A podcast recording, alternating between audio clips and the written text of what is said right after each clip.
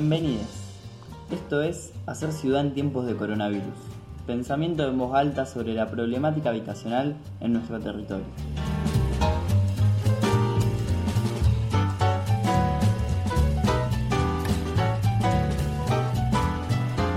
Buenas. Esta es la segunda parte sobre cómo nos encuentra la pandemia a las ciudades. Análisis de una dimensión política de la doctora Patricia Nari, docente de la optativa Provocaciones Iguales.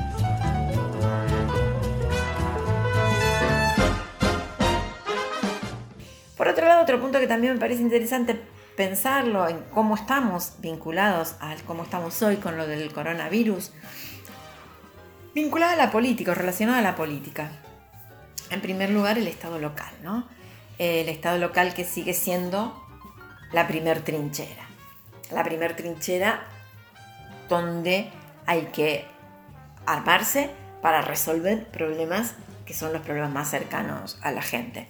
Hay una imagen, la del intendente Hapkin, eh, poniendo orden en la escuela de los jubilados el primer día que abrieron los bancos para, para su atención. A mí me parece que independientemente de los chistes que se pudieron hacer con esa situación, me parece que es una, una imagen bien clara de lo que significa la trinchera de los municipios.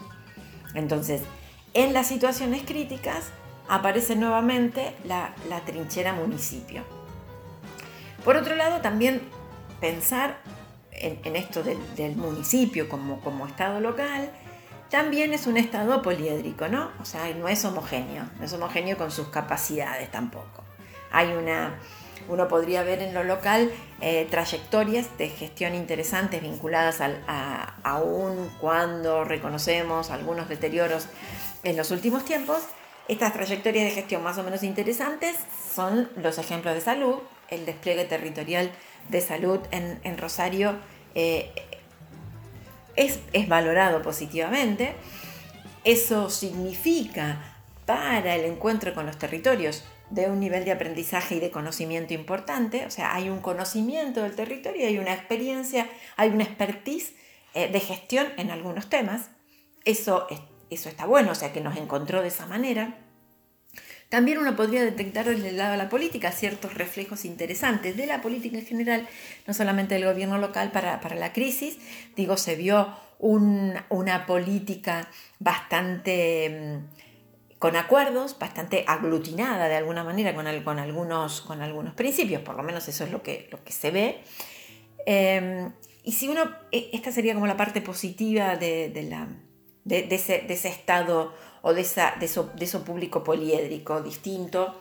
Eh, pero por otro lado, hay algunas cosas que uno reconoce que hay, hay algunas fallas, o por lo menos que no están abordados mm, con la intensidad eh, y la profundidad que los temas lo ameritan. Me parece que el tema de las violencias, aquellas relacionadas al género, por ejemplo, cómo resolver la convivencia con los violentos, no parece muy clara esa estrategia.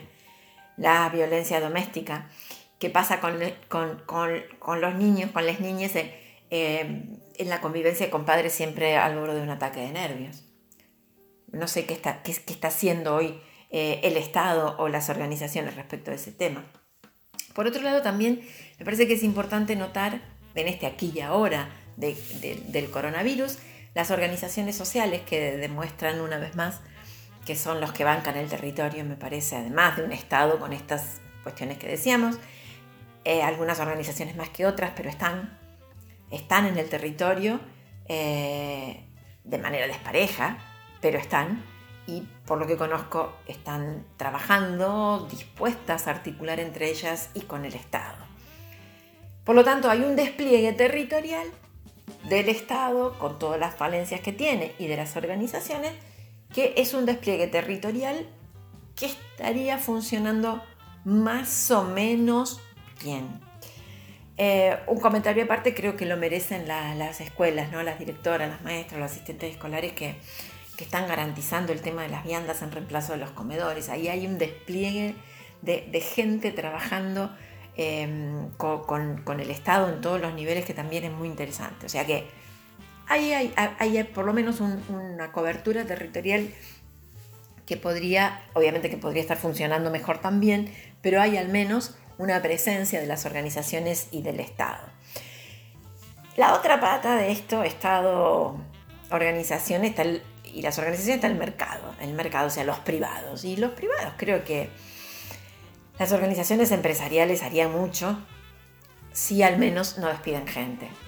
Digo, me parece que, eso sería la clave, que es lo que le estamos pidiendo, al menos hoy, a ese campo de, mercado o, o de los privados. No despedir gente. Es cierto que también la forma en que esta, esta crisis que tiene que ver con el coronavirus pega, pega diferente cuando se trata de grandes empresas, medianas o pequeñas, ¿no? Pero en principio uno le debería estar pidiendo, a, pesar de que el gobierno nacional lo hizo en forma de, decreto, digo, al menos no, no echen gente.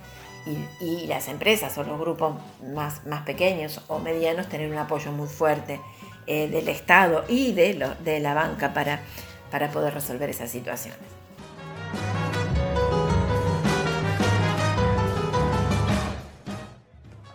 Hasta acá fue la segunda parte de esta entrega.